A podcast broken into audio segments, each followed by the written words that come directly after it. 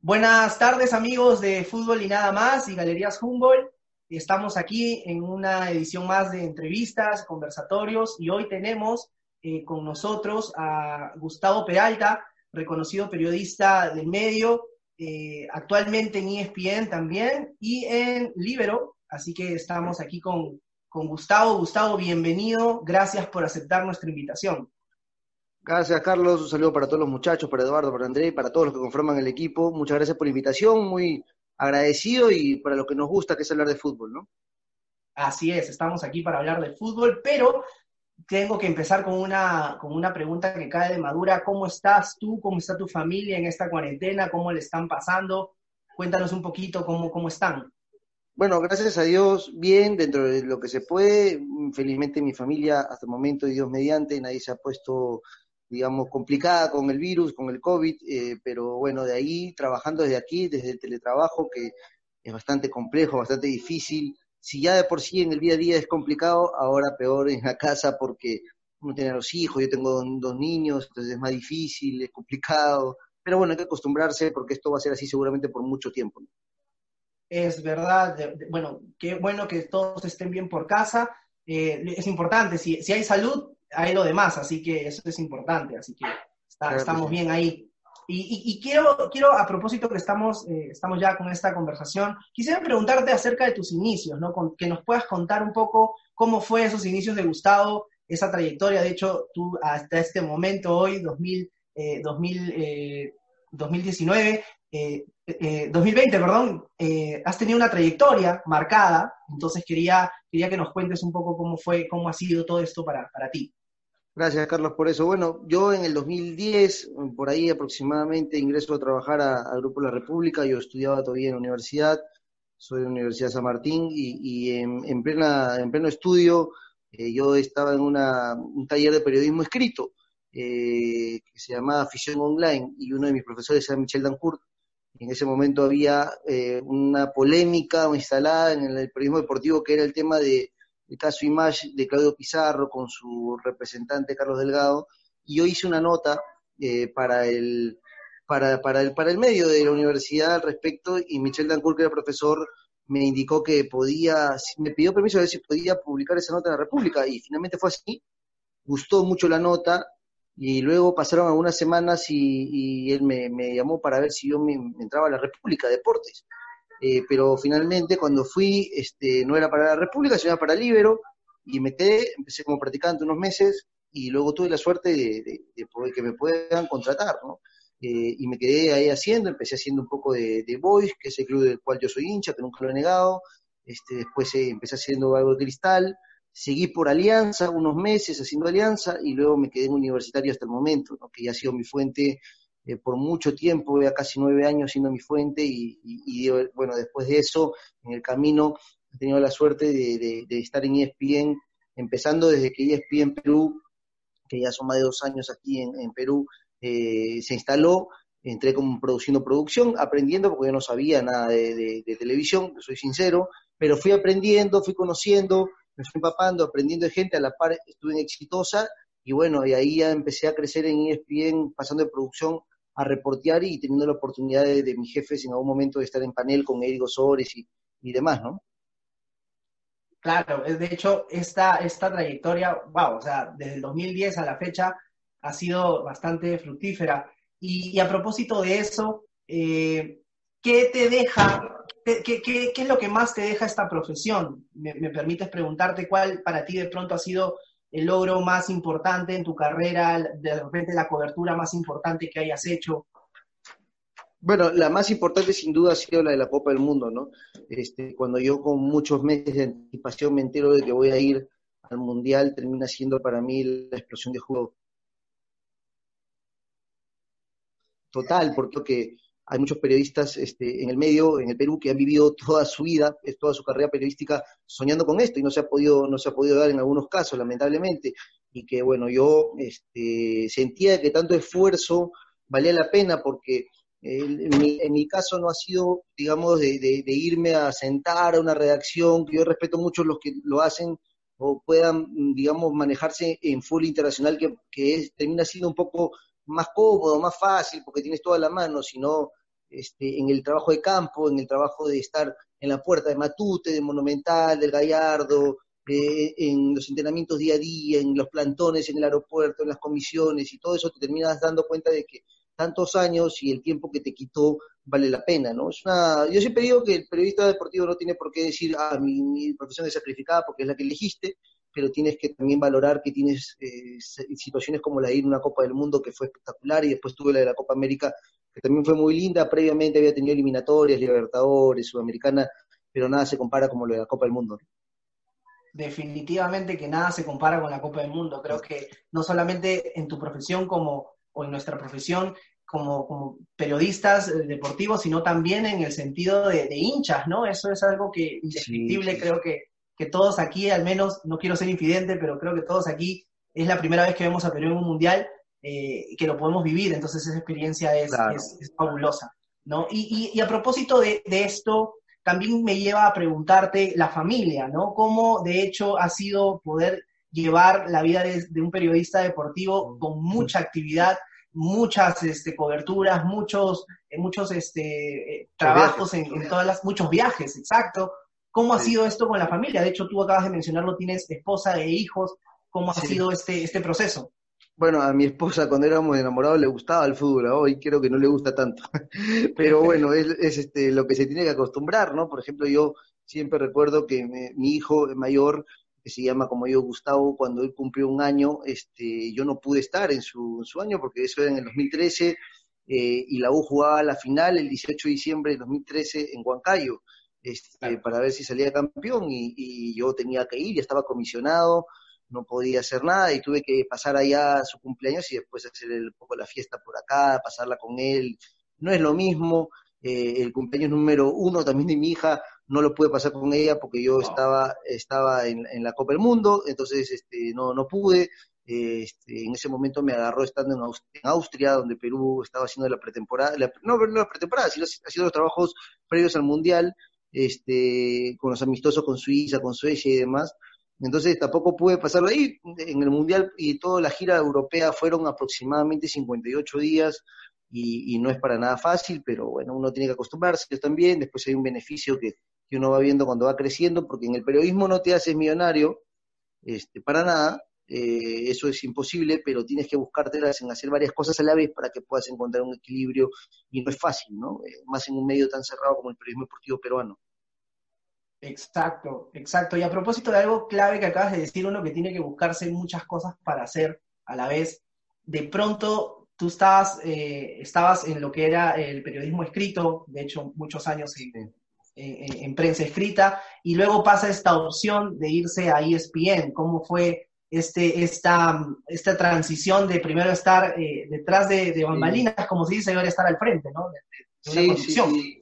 Llegó de manera repentina, este, pero asumiendo retos, porque para eso uno se prepara, este, y, yo tenía en claro que tenía que, aprender y, e ir poco a poco, era hacer producción, este, aprender de los que sabían de tele, y luego ir viendo y copiando modelos y haciendo tu propia opinión y tu propio formato, tu propia forma de hacer televisión, porque creo que básicamente es eso, ¿no? Yo siempre valoro mucho el hecho de que algunos este, puedan hablar bien, pero hablar bien no te hace completamente periodista. Creo que la labor principal del periodista es informar este, y tras eso empezar a modular otras cosas o perfeccionar, que son hablar bien, tener gracia con la cámara y demás cosas, pero la vas aprendiendo, pero creo que lo principal y lo clave para un periodista eh, en, cualquier ámbito de periodismo escrito, radial o televisivo es informar. Creo que eso es lo que le va a dar un plus y le va a dar su sello y después de eso pensar que tu opinión puede ser importante cuando logras una información, digamos, eh, fidedigna, ¿no? Es verdad, y esto también obviamente es una, lo tomamos como un consejo para, para, para nosotros que estamos empezando, para mucha gente que, que, mira esta carrera como, como algo a, seguir, que nos apasiona definitivamente, pero más que la pasión, que muchas veces tienes que dejarla de lado, este, tenemos que informar verazmente y, ir a la fuente correcta, ¿no? Ahora, eh, con esto cierro mi, mi, participación en las preguntas para dar pase a mi compañero Edu, pero quería consultarte a propósito, tú ya lo mencionaste, eres un hincha confeso del Sport Boys, pero ¿cómo, cómo, cómo nació esa, esa, estar tan ligado a la U y a tal punto de que tú eres el día de hoy, y lo decimos con toda, con toda información veraz, de que tú eres la, la fuente más, más certera cuando se trata de temas relacionados a Universitario de Deportes. Entonces, ¿cómo ha sido eso? ¿Y cómo has sabido llevar eso con respecto a tu hinchaje del Boys, no? Bueno, gracias, gracias por esas palabras, aunque siempre sé que no le vas a caer bien a todo el mundo, porque hay gente que, que bueno, piensa diferente, que, que gente que piensa de que, de que tu opinión no es válida, de que tu opinión no, no es certera, hay algunos que son más hinchas apasionados, otros son enfermos, tirapiedras, hay de todo, ¿no? Eh, y uno tiene que convivir con eso, pero básicamente a mí cuando me ponen a ser universitario, este, yo debo decir que en mi familia no hay nadie hincha de universitario, tengo gente de mi familia hincha de Alianza, como mi papá, medios hermanos, este, en este caso tengo mucha familia de Sport Boys, está claro, y algunos de Cristal, pero nadie universitario.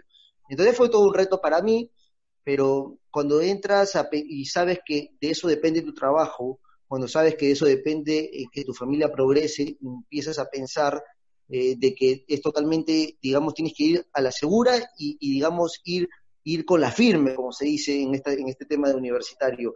Y, fue así, empecé a, cubrir, me tocó una etapa difícil, porque era la, etapa de, transición de Eduardo Guinea con Julio Pacheco, la, junta transitoria que se daba ahí en ese momento, eh, una crisis económica de la U bastante difícil con Chimo como director técnico, ya había pasado Reynoso, y, y bueno, después se empieza a, manejarse el tema de las invitaciones concursales, la U sale campeón 2013 y de 2013 para adelante han vuelto a ser problemas, ¿no? Eh, para universitario. Pero en ese interín, en ese camino, en esos años, uno eh, ha terminado haciendo un feeling importante con la U. Yo sí digo que no le tengo cariño a la U, miento, yo le tengo cariño a la U, me duele lo que le pasa a la U, porque eh, yo he convivido y convivo con la U día a día, con los jugadores, con los técnicos de turno, he conocido a todos los directivos, eh, he conocido jugadores que, en su crecimiento, como Andy Polo, Edison Flores, Raúl Ruiz Díaz, salían caminando por el Monumental como sin nada, como chicos que no los conocía nadie, y a veces algunos los jalamos en la móvil del diario. Historias por demás, digamos, decir que no le tengo cariño a la U sería mentira, y me duele mucho lo que le hacen a la U. Veo dos grupos de poder eh, que hoy se creen más importantes que la institución, este, porque la U no es Leguía eh, ni Ferrari, y la U no es Moreno ni Grenco, eh, y que la U lo que mejor le podría pasar es que se zafe esas dos opciones y buscar las nuevas opciones, pero esto no va cambiando, ¿no? Excelente, excelente. Sí, y, de hecho esto está pasándole factura en este momento a la U y es algo que obviamente a, todos los hinchas les duele y es complicado, entendemos la situación crema. Y, quiero cerrar con una última pregunta. Podríamos decir que, que, de hecho también esto te ha ayudado, y no solamente con la U, sino que en el fútbol en general, poder generar amistades también, ¿no? Sí, sí, uno genera muchas amistades. Este, yo, yo soy muy amigo de varios de la, de la U y, que están en el actual equipo, que, han estado, que están en Europa, que están en el extranjero. Este, pero uno tiene que saber hasta qué punto va esa, esa relación. Por ejemplo, yo con Raúl Ruiz siempre me llevo muy bien, este, pero tampoco pues, pienso, es un gran amigo, pero tampoco pienso que es el representante ideal de Paolo, eso yo siempre lo he dicho. Tal vez a Raúl no le gusta mucho, pero pero es, es una, una, una definición que yo tengo claro, o sea, lamentablemente parece que la selección no se le da, tal vez el tiempo me termina cayendo la boca y, Raúl termina siendo importante en los partidos que se vengan de la selección, pero parece que el momento no se le da. Y es así, es una forma de separar la amistad que tiene uno con los jugadores. Edu, bienvenido. Gracias, Carlos. Gustavo, una vez más reiterarte el agradecimiento por tu tiempo y por la oportunidad que nos das para conversar contigo. Muchas gracias quiero decirte a nombre del equipo que te queremos y te admiramos mucho dentro de fútbol y nada más. Y continuando, con, continuando con el tema de la U, justamente hablando de crisis, que, tocaste el tema, quería comentarte si esta es la peor crisis eh, por la que ha pasado Universitario, porque tú mencionaste la de Pacheco, anterior a esa, tal vez recuerdo la de Alfredo Gordo González, que se fue la U llevándose hasta prácticamente los trofeos, entonces ¿Es esta el peor momento en la historia de la U eh, institucionalmente? Eh, sí, yo creo que sí, es la peor, porque cuando se pensaba que la U había tocado fondo, hay más fondo. Este, la de Guinea y Pacheco era una junta transitoria que terminó con la trinchera norte llevándose a los dos a una casa y pidiéndoles que hagan las paces obligatoriamente porque la U tenía que avanzar con o sin ellos. Entonces, este, terminó ahí esa situación, ya había pasado que los jugadores de la U no tenían indumentaria, que terminaban jugando en Trujillo con las camisetas pintadas con plumones, que no había cancha donde entrenar, que pasaban meses de meses sin cobrar, que no solamente los futbolistas, sino los trabajadores administrativos, porque hoy es un momento donde se habla, por ejemplo, de que los, los trabajadores no cobran y que la SUNAFIL va a ejercer alguna alguna multa contra universitario, que decir que esto históricamente ha sido un tema en la U, no solamente a partir de, a partir de ahora, siempre ha pasado en la U, eh, hace cinco años, diez años, ocho años, siete años, cuatro años, siempre en la U ha habido esto, una administración que entra y que no le quiere pagar a los trabajadores anterior y así, es un problema de guerras y administraciones, yo creo que sí esta, Eduardo, es la peor crisis de la U porque no veo por ningún lado que alguno de los dos lados vayan a bajar las armas, no quieren y lo que la U necesita hoy por hoy no es que la U lo administre Grenco o, Morenos, ni, ni Ferrari ni Leguía. Lo que U necesita es dinero.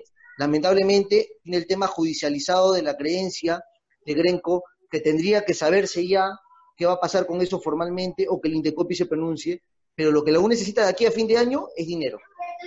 Y justamente hablando de dinero, que es lo que mencionas que en verdad necesita la U y creo que todos aquí coincidimos, y los hinchas también obviamente, Quería preguntarte si la U debería seguir gastando como gasta o solamente lo mínimo indispensable para, digamos, hacer un campeonato muy decente y salvarse de la baja. ¿Por qué?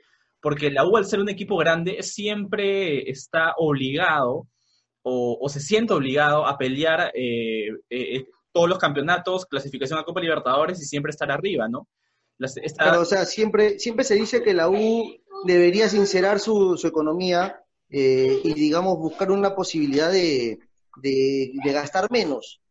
Correcto. Podría ser una opción de política que yo creo que si la, U lo tiene que asumir, tiene que asumir que no va a campeonar en pues 10, 20 años. Puede ser una posibilidad eso.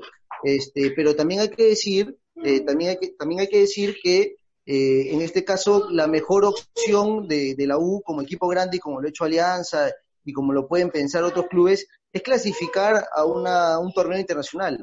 Cuando uno clasifica a un torneo internacional, pues ahí tiene más posibilidades de generar recursos. Eh, la mejor forma que ha tenido Alianza es ir a Copa Libertadores, además de campeonar en los últimos años y, llegar a otra final donde fue su campeón, eh, digamos, eh, ver la forma de llegar a Copa Libertadores, porque eso te da pues millones a las arcas año a año y con eso puedes ir poco a poco estabilizando tu, área, tu área financiera en lo deportivo. En lo demás no se puede pagar las deudas porque lamentablemente todo está judicializado, todo está en un proceso concursal y hay un plan de reestructuración que no se ha ejecutado, pero que tiene que ejecutarse. Eh, con las condiciones que, que, diga el administrador de turno, sí, pero lamentablemente que ha sido aplazado pues hace mucho tiempo, ¿no? Ahora, el, el, tema para llegar a una Copa Libertadores es que también tiene que tener una inversión en el equipo porque un equipo mediocre eh, de media tabla no va a llegar, pues, ¿no? Claro, un equipo, un equipo, digamos, con un presupuesto de media tabla para abajo, no un equipo grande como la U, no va a llegar a, una fase de grupos, con lo difícil que es para los equipos peruanos, ¿no? Este, un poco la idea es tratar de que eso no, no suceda, o sea, de, que la U pueda pelear, de que la U pueda llegar a, a unas instancias este, finales del torneo, que pueda asegurar fase de grupos de la Copa, eh, si hoy la U hubiera asegurado eh, fase de grupos de la Copa Libertadores para este año, la U no tendría problemas ahorita para pensar en al menos eh, cuatro meses de sueldo de los jugadores, porque hubiera pedido a Comebol el adelanto del dinero y listo.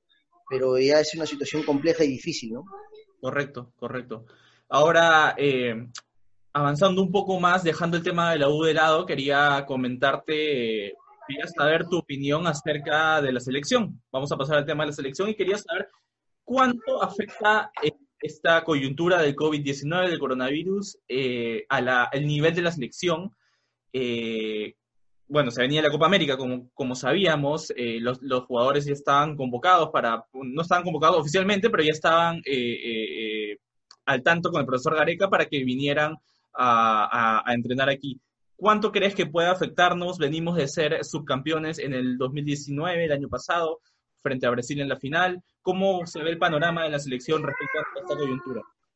Sí, bastante, ¿no? O sea, había una preocupación en, Ricardo Areca y su comando técnico porque la Liga 1 vuelva. Eh, entiendo que hay algunos este, que hoy son apasionados del no fútbol, que en redes sociales piden que el fútbol no vuelva porque dice que se puede vivir sin fútbol todo el año y que no hay problema. Cuando hay que decir que no se trata de que se puede vivir o no sin fútbol, sino de que el fútbol termina siendo el, área de trabajo de muchos y no solamente de los futbolistas. Correcto. Este, de periodistas, de, de, kinesiólogos, de preparadores físicos, de árbitros, eh, de choferes de los buses, de seguridad de los estadios, de los jardineros, y así podíamos continuar porque la, cadena de pagos en el fútbol es tremenda.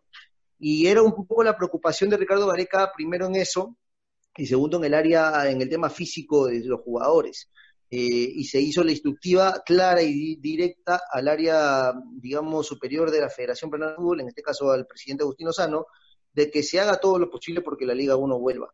Y es así que hoy día han presentado el protocolo ya al gobierno, este, con algunas situaciones que van a generar discordia seguramente porque hay alguno del área médica que ha solicitado que el fútbol se juegue con mascarilla, sería el único país del mundo que pueda jugar con mascarilla los jugadores, esto es imposible, este, teniendo en cuenta que no te genera respiración, si hay unas pruebas moleculares previas a, cada partido ya no tiene sentido que, que use mascarillas porque se desprende de que diste negativo y por eso puede jugar, pero lamentablemente hay algunas unas situaciones ahí, pero sí hay una complicación Ricardo Vareca está preocupado porque además la Comebol ya dejó en claro ayer de que no se mueve hasta ahora las eliminatorias para septiembre. A septiembre se jugaría las eliminatorias y lo que falta por definirse es si con gente, con 50% de la gente o cuánto porcentaje. Pero las eliminatorias en septiembre ha dicho Comebol que se juega.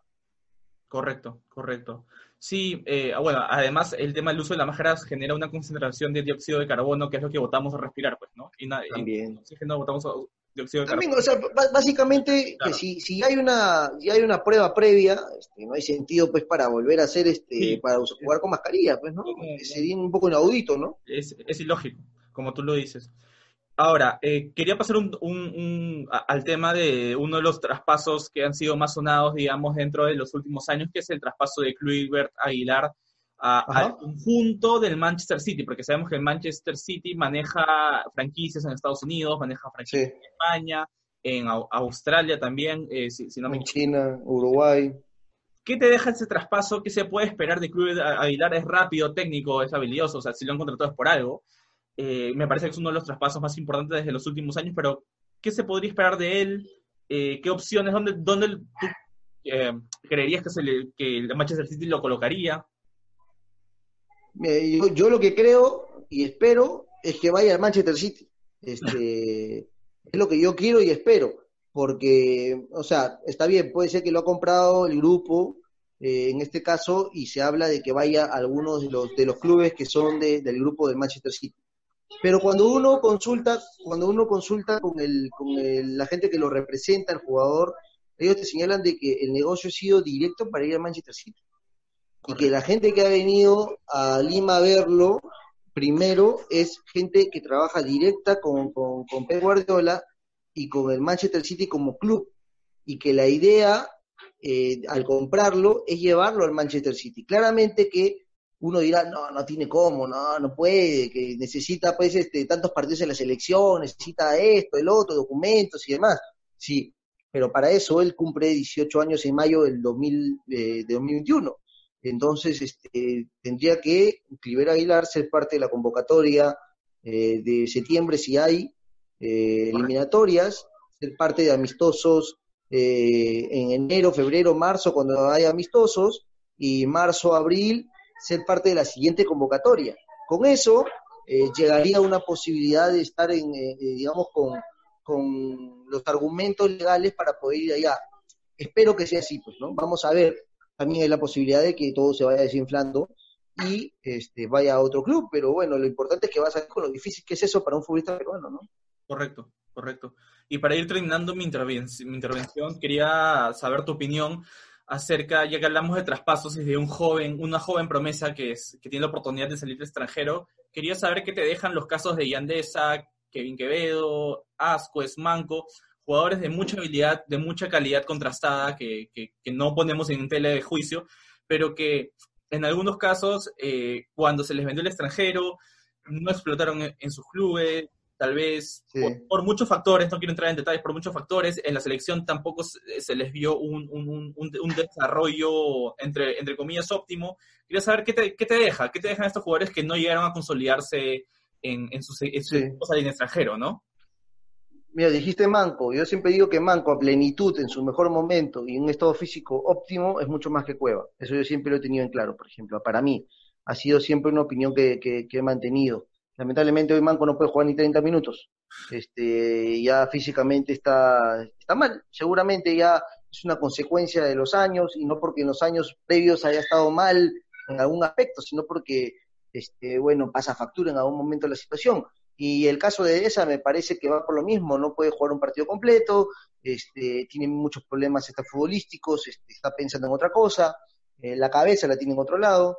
Eh, así que está muy difícil que pueda volver a encaminarse. Si ya tuvo una oportunidad de oro, se le presentó la Virgen en Alianza, es muy difícil que se le presente dos veces la Virgen.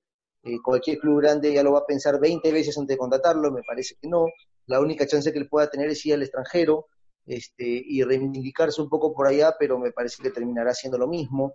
Eh, va a extrañar hasta el perrito y va a volver, este, es una verdad. Entonces, no le encuentro solución a esa aunque, duela y es un gran jugador y me parece que le ha gustado a Bengochea de técnico de la selección, le ha gustado a Marcaría de técnico de la selección, le ha gustado a Gareca ahora, y le, ha gustado a Bengochea en Alianza, claramente, y le ha gustado a muchos. Le puede gustar a Mario Salas también seguramente, pero ya estos temas lo terminan complicando. Y lo de Ascuez es que es un jugador técnicamente dotado, pero muy desordenado en el campo a mi entender, y que eso lo termina eh, haciendo, lo termina siendo no un jugador completo y desordenado fuera del campo también, por las últimas situaciones. Este, eh, físicamente dotado también, porque a pesar de todo mantiene un físico envidiable, pero hay que ver hasta qué, hasta qué punto y hasta qué año va a durar eso.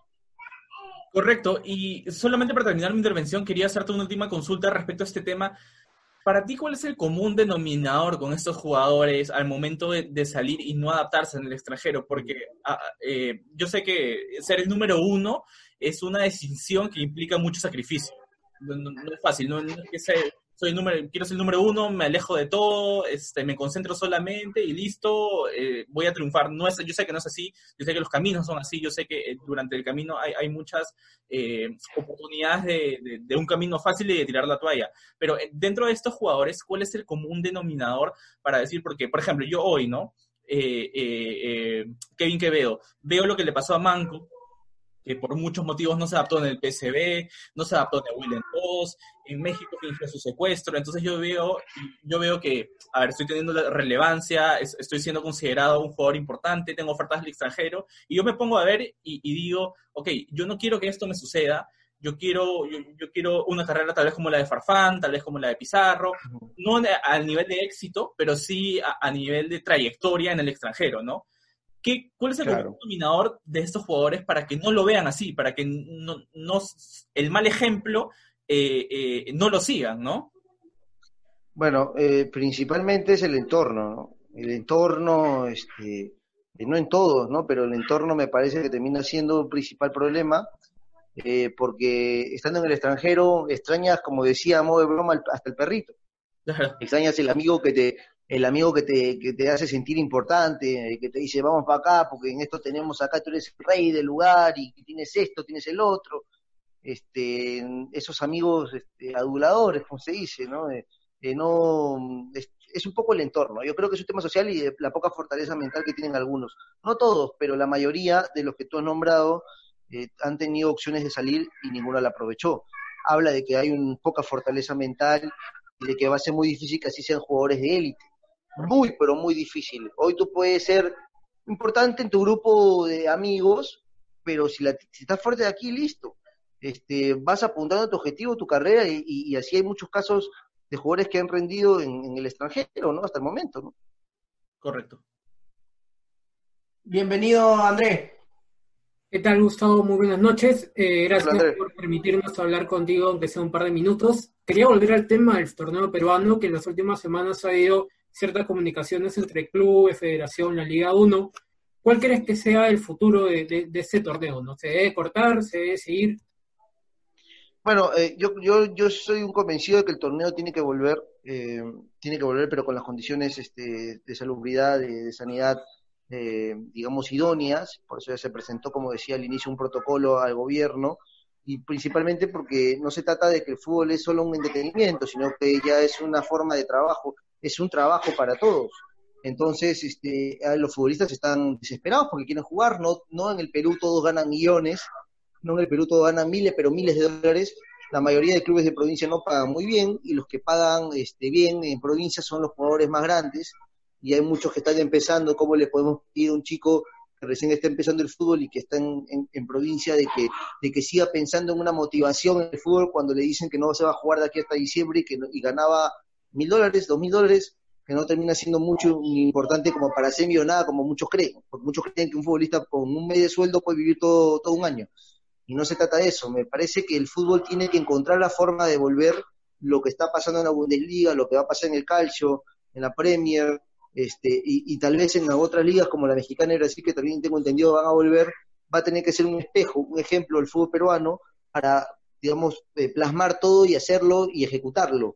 Este, tiene que cambiar muchas condiciones porque aquí también se van a ver los clubes informales, los clubes que no tengan las condiciones van a tener que ser sacados seguramente, sancionados y, no, no, no, permitirse jugar el torneo, pero tiene que darse una situación de, eh, digamos, estar a uno en el tema de seguridad, que el fútbol, fútbol peruano pueda volver con eso, porque no nos podemos quedar.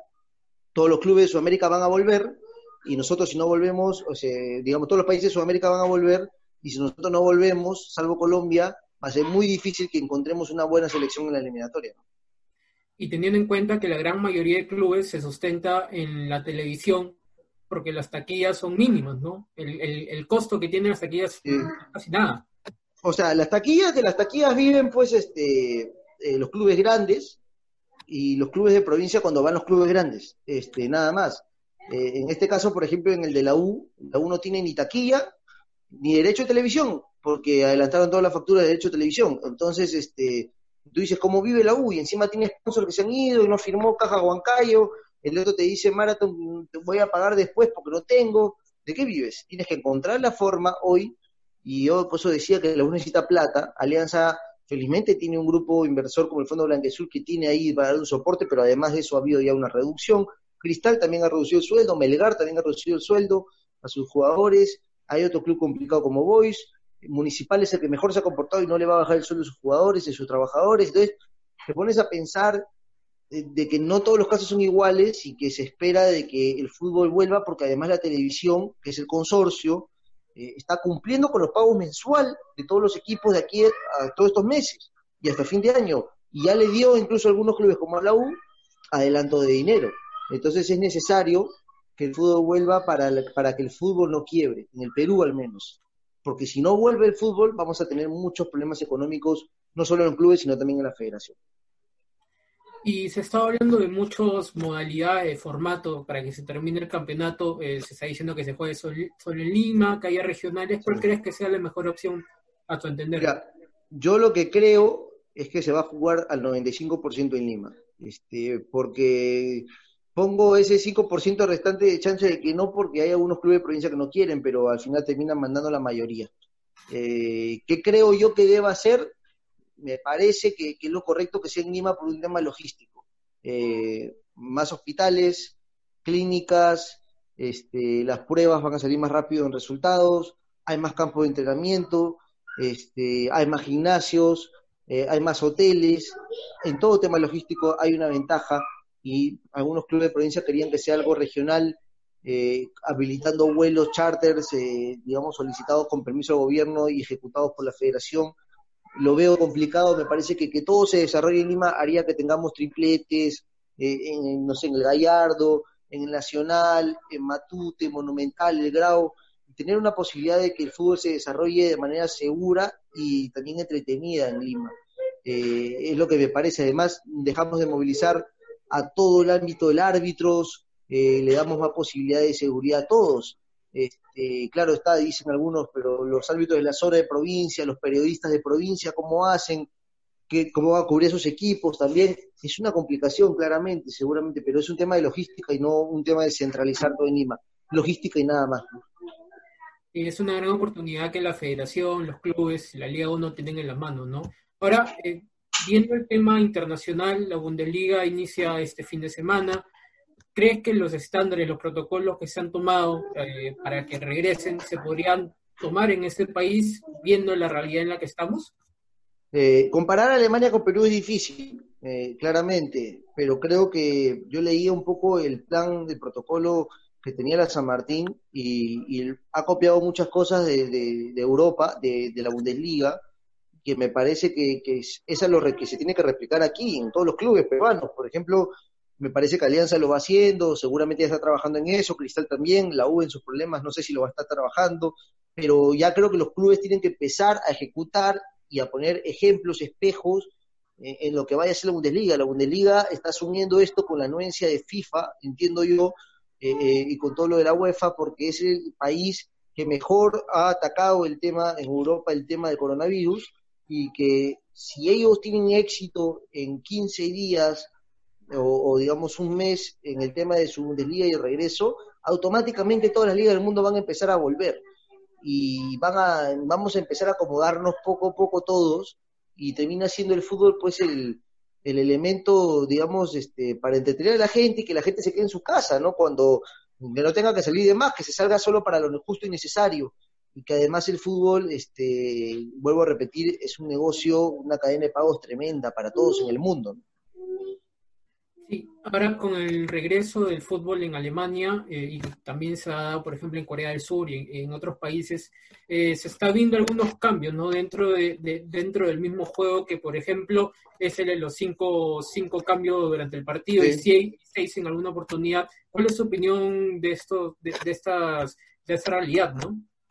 Claro, eh, por ejemplo, con Mebol ya más o menos este, ha dicho ayer, y, entiendo que es algo que se va a replicar para las eliminatorias también, está prohibido, eh, está prohibido cambiar camisetas, está prohibido escupir, eh, digamos, este, salivar en el campo, eh, está prohibido el hecho de firmar fotógrafos, también seguramente ahora se va a ejecutar, los abrazos en una celebración, como se ha hecho en China, he visto por ahí un poco que han estado celebrando solamente con el codo, intercambiar alguna indumentaria, darle un beso al balón, y todas estas cosas van a cambiar, pues, ¿no? Y de los cinco cambios eh, hay una discrepancia porque entiendo que Conmebol no lo han involucrado en esta decisión de, FIFA y Conmebol está pidiendo alguna réplica al respecto. Yo entiendo que, que, al jugarse los partidos están seguidos, al jugarse los partidos están seguidos, eh, los cinco cambios termina siendo, eh, digamos, una situación que debe darse por la cantidad de, partidos a la semana o al mes que van a haber.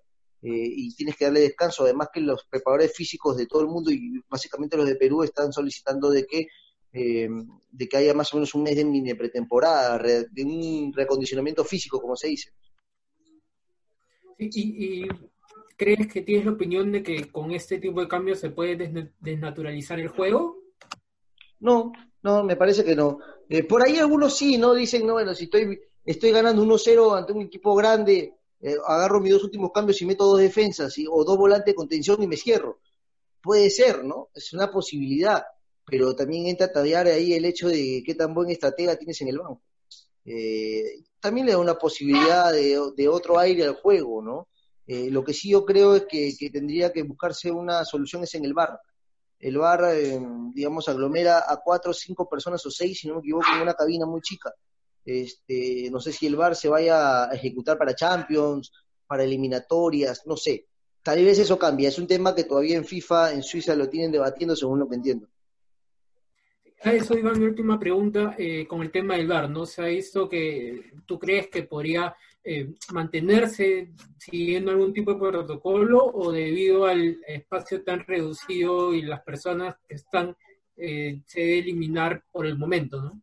Yo creo que por el momento se tiene que eliminar de aquí a diciembre, que de aquí a diciembre tiene que tiene que quedar eliminado y, después ver, pues, ¿no? Y es una es una situación de buscar este el menos contacto posible. Eh, eh, claramente saltan algunos y dicen, ah, pero estás diciendo eso, el fútbol es de contacto.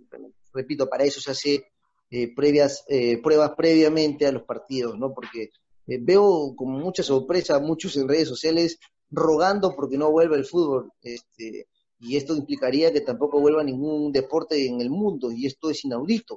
No podemos dejar de, no sé, pues que un nadador no pueda, no pueda este, ejercer su, su, deporte, que un boxeador tampoco, eh, que un gimnasta, este, que un maratonista, es inaudito, ¿no? Hay que buscar las formas, hay que buscar el cómo y para eso están las pruebas, ¿no? Vamos a convivir con este virus por mucho tiempo.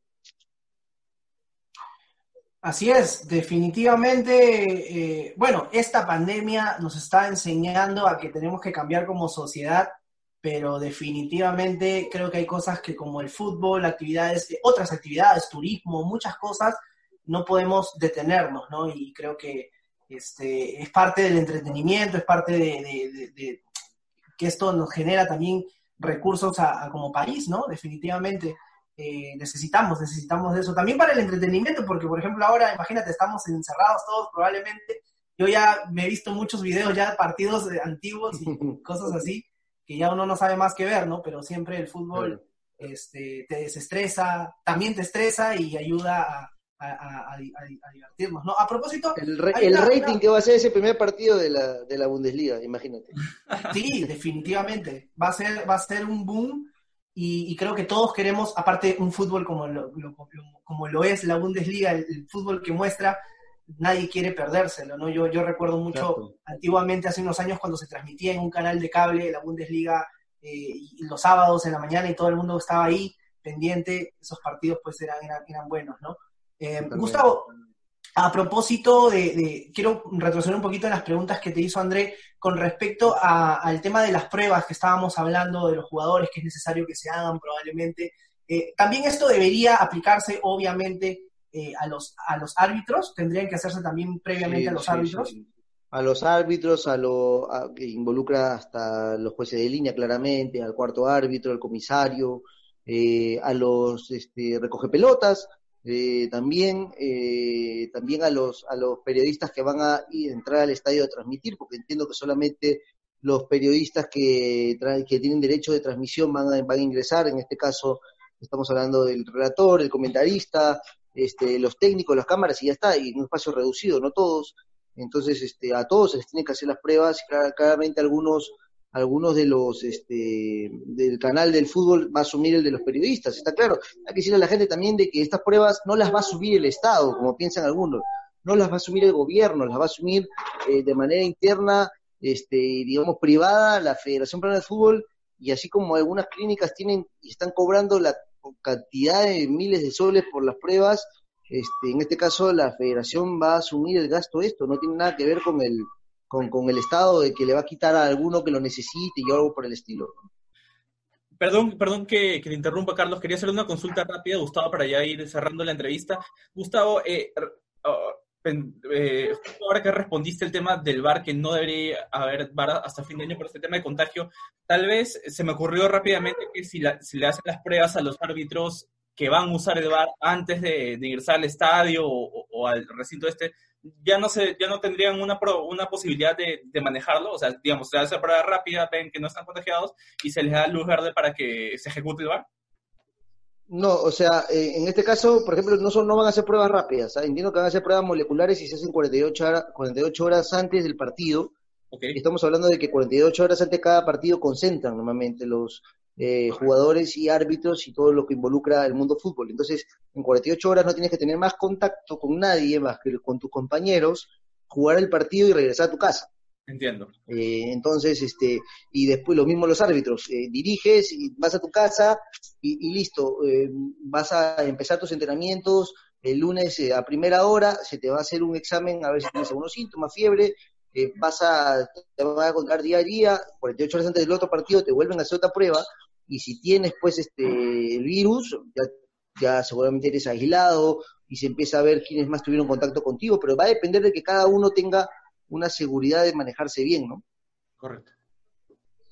Gustavo, para cerrar ya esta entrevista, y de hecho gracias una vez más por, por, la, por el tiempo, eh, con respecto a la selección, me quedó, me quedó a propósito del comentario que hiciste eh, a nosotros, de hecho, eh, el tema de Rui Díaz, ¿no? que no, no, para ti, en lo personal, no lo ves como un reemplazante natural de Paolo. Pero me lleva a esta pregunta, ¿tú consideras que Perú aún puede mantenerse con esta base de jugadores para todo el proceso a Qatar? ¿Consideras que ya deberíamos ir entrando en, un proceso de recambio? No, el, equipo quitándole a Paolo y Farfán es un equipo relativamente joven, eh, que tiene para una eliminatoria más. Con Paolo y Farfán crece seguramente el promedio de edad y uno puede pensar de que, de que hay que buscarle ya reemplazantes a los dos, está claro.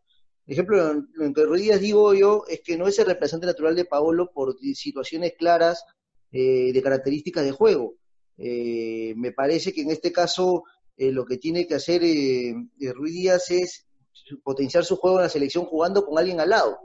Es lo que yo al menos creo y sospecho que puede venir bien a, a Raúl Ruiz Díaz.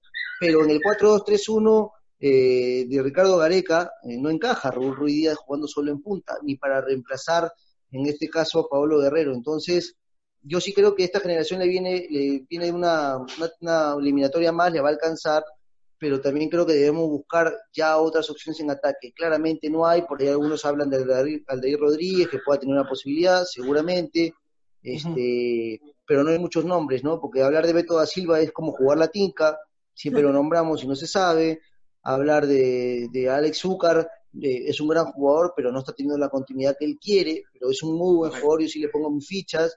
Iván Bulos, lamentablemente, eh, me gusta de, de, Beto da Silva, de Zúcar y, y, Bulos, me, gusta más Bulos en, en, condiciones de delantero, pero no, no, tiene, no tiene hoy una situación de salud que lo pueda eh, poner en la palestra de la selección, porque se lesiona mucho, lamentablemente, tiene ahí unas complicaciones bastante, bastante graves, entonces eh, no hay mucho por, buscar. La Padula, dicen algunos, la Padula si no quiso, porque ahora tenemos que pedirle, él tiene que acercarse, levantar el teléfono y decirlo, si quiere o no, este, pero no hay mucho, ¿no? Creo que podríamos poner la ficha por el Darío Rodríguez, que es el que mejor viene haciendo las cosas, ¿no? Es, es, estamos totalmente de acuerdo contigo, de hecho, creo que también esto nos va, creo que la eliminatoria pasada nos enseñó a que a la fuerza teníamos que buscar el recambio, ¿no? en esa Copa América de Estados Unidos tuvo que ser el quiebre. Pero ahora creo que podemos hacer bien las cosas y, prepararnos para lo que viene, ¿no? Definitivamente, sacando a Farfán y sacando a Paolo, eh, todavía podemos seguir compitiendo al nivel de selección, concuerdo. Y creo que, creo que ellos van a llegar bien hasta el final, ¿ah? Creo que ellos van a llegar bien hasta el final de la eliminatoria, me parece. ¿Incluso consideras que Paolo llega, llega bien hasta el final y Farfán seguramente? Yo creo que sí, yo creo que ellos van a llegar bien hasta el final. Yo, creo que ellos, este, si Perú logra el objetivo de clasificar, Dios mediante, a la próxima Copa del Mundo, ellos van a llegar, y van a llegar bien. Es lo que yo creo. Genial, Gustavo. Gustavo, muchas gracias por la entrevista del día de hoy. Eh, no sin antes de despedirnos, quisiera que por favor puedas mandar un saludo a nuestros amigos de fútbol y nada más que nos van a ver seguramente en esta entrevista que ha estado muy buena. Gracias por todo lo que nos has nutrido y también un saludo a nuestros amigos de Galería Humboldt por, la oportunidad que nos permiten de, tenerte también con nosotros. No, claro que sí, Carlos, gracias a ti, gracias a todos los muchachos, Andrea, Eduardo, un saludo para todos los amigos de fútbol nada más. Ha sido una muy buena entrevista, me sentí muy cómodo, la verdad, muchas gracias.